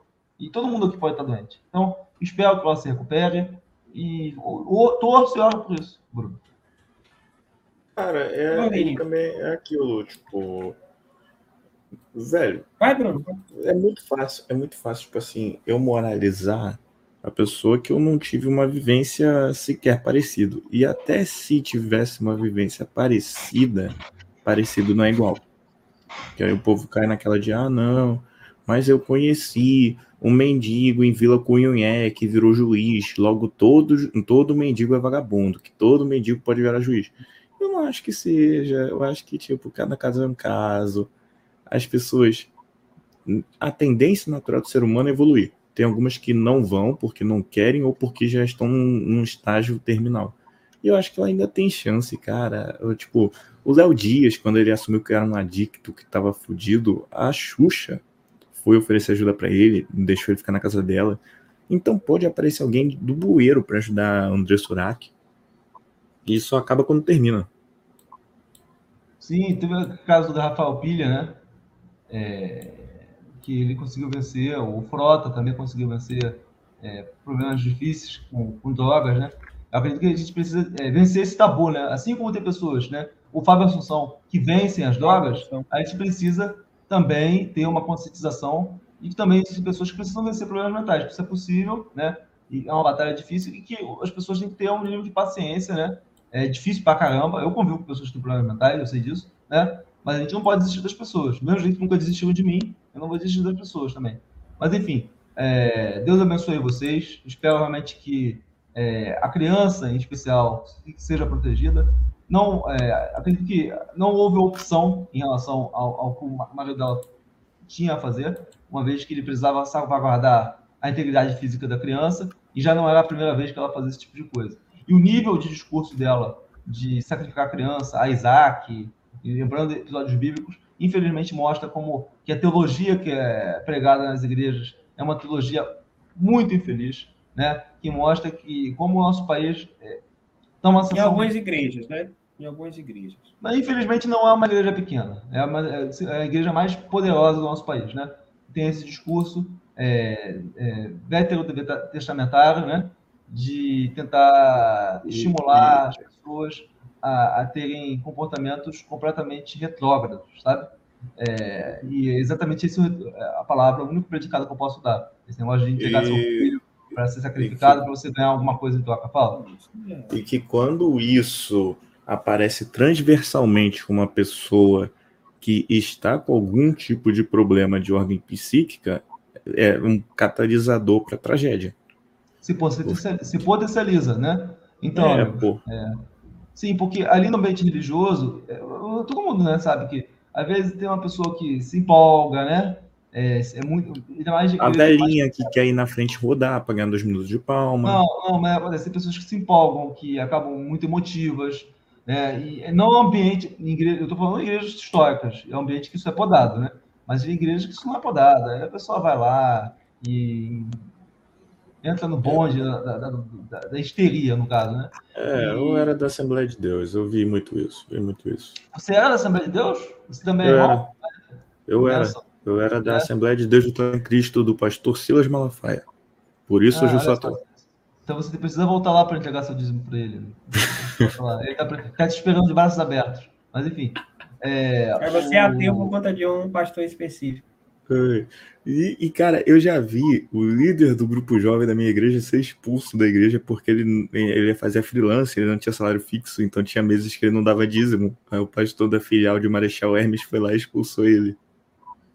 Ah, bizarro, isso é triste. Isso é triste. Prática, a igreja que coloca o nome dos dizimistas na, na porta da igreja, perto da porta, para as pessoas serem cobradas, né? Se pagar ou não pagar o dízimo. É é tipo aquele noção, né? quadro né? de alunos modelos, melhores notas, que bota na frente da escola para constranger o aluno que tira seis. É foda, cara. É, é, infelizmente, é, esse é o país que a gente vive, né? Eu gostaria de dizer que a igreja evangélica é um motor de melhora para a sociedade. No entanto, acho que a gente cada vez mais tem que proteger do ambiente religioso. Às vezes a pessoa vai para a igreja para melhorar a saúde mental, porque de fato a igreja tem, é importante para você estabelecer vínculos, amizades, afetos é, é, completamente natural que você queira se relacionar com pessoas que, que compartilham a mesma fé que vocês, que você, e isso naturalmente vai ter um impacto positivo enorme para a sua vida e para as pessoas à sua volta. Infelizmente, isso é, acontece quando é feito da forma certa. Infelizmente, no Brasil, a forma certa não ganha, não tem muita demanda, não. Né? Tem muita gente que acaba é, adentrando em mente que não, não visam o, o, a integração, a comunhão, né? A, a, o estilo comunitário, sim uma relação individual entre fiel e pastor, né? Fiel e Deus, né? No qual não importa o próximo, dane-se o, o, irmão que está do lado, né? O que importa é você pegar a tua bênção. Mas fala, fala mesmo. É todo mundo em busca daquilo que vai ganhar. Mas assim, eu queria finalizar minha última fala sobre esse caso da, do modelo André Sorak, né? É, sim, é, eu acho que é saudável, tá? Desde que você encontre um ambiente que não seja tóxico, que não reprima as pessoas, né? Dessa forma que a gente vê muito hoje em dia, mas que você tenha um ambiente, que você tenha uma comunidade jovem, que você possa sair.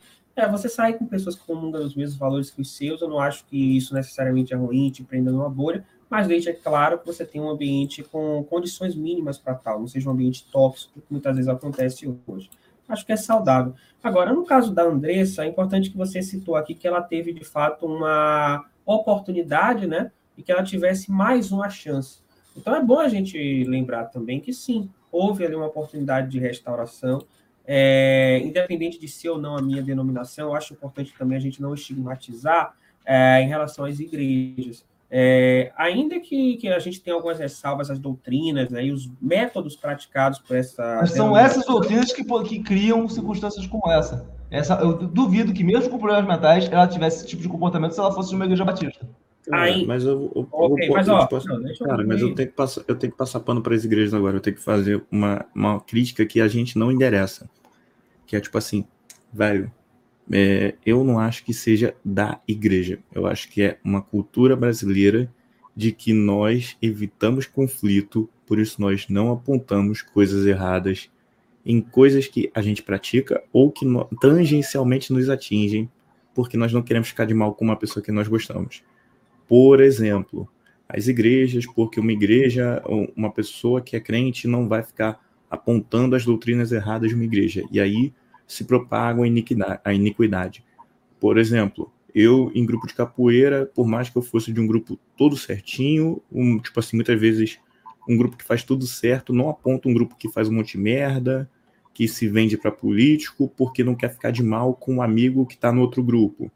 Por exemplo, é, torcida, torcida organizada. O cara que é flamenguista, que é Young Fla, não vai criticar o presidente da Young Fla, o pessoal lá, quando eles vão brigar na rua e saquear a loja. Acho que o brasileiro tem muito essa de ah, deixa disso, ah, não vou me indispor com fulano. de gado, gente... né? Mentalidade de gado. Mas é. nada, né? Mas enfim, o... eu ontem a gente estava conversando com o nosso amigo Adler, né? Acho que já pode chamar de amigo, né? E eu até estava falando com ele no final, tipo assim, é, a igreja é um ambiente maravilhoso para estabelecer relacionamentos, mas tem que tomar cuidado quando você está igreja, que lugar que você está entrando, com quem que você está lidando. Se você for cercado é filtrar, de pessoas malucas, é, se você for para um ambiente, pessoas bem intencionadas, porém malucas, um ambiente onde a ideologia que permeia o lugar é uma, é uma ideologia, pessoas sadias, mas envolve de um ambiente louco, você vai correr perigo, cara, né? Imagina que uma pessoa com um discurso, com o meu discurso, entra numa igreja aí, é, essas aí, né, atuais, né? É, o próprio cara fala assim: você corre risco de você apanhar. Se você falar nas coisas que você fala no seu canal. Tem gente que fala assim. Na minha igreja, se você falar o que você fala é, no seu canal, você apanha, né? Porque você fala mal de um político aqui adorado, né? Enfim, tem que tomar cuidado com quem você está lidando, é, quais são os interesses ali das pessoas, né? É, se é uma igreja que tem pessoas de nos níveis sociais, de nos grupos, né? Então tem que tomar cuidado, cara. Se você vai se relacionar, com o que, que você está lidando. E do contrário, você vai se inserir a pessoas quando você vê já está envolvido com ela, não tem mais como sair. Então, tem isso, amigos. Tem que saber onde você está lidando. Mas, de qualquer forma, eu acredito, ainda acredito que a igreja é um lugar maravilhoso para você compartilhar o, o, período que você está aqui na Terra com alguém, né? É, e tentar semear o bem. O grande problema é quando esse não é o propósito, né? Mas, enfim, muito obrigado ao meu Velho, muito obrigado ao Bruno. Esperamos que a gente possa ter conselho as pessoas em relação às questões mentais, né? E como que a gente deve ter uma, uma, uma mentalidade mais aberta em relação à aceitação desses males que podem vir a macular qualquer um de nós. Então é isso aí, amigo. Muito obrigado por membro. Ah, Rio, Shalom Donai. Fala aí, Rio. É isso aí, obrigado. Obrigado, Muito obrigado por. Estou encarecido com suas palavras. Ah, Rio, Shalom.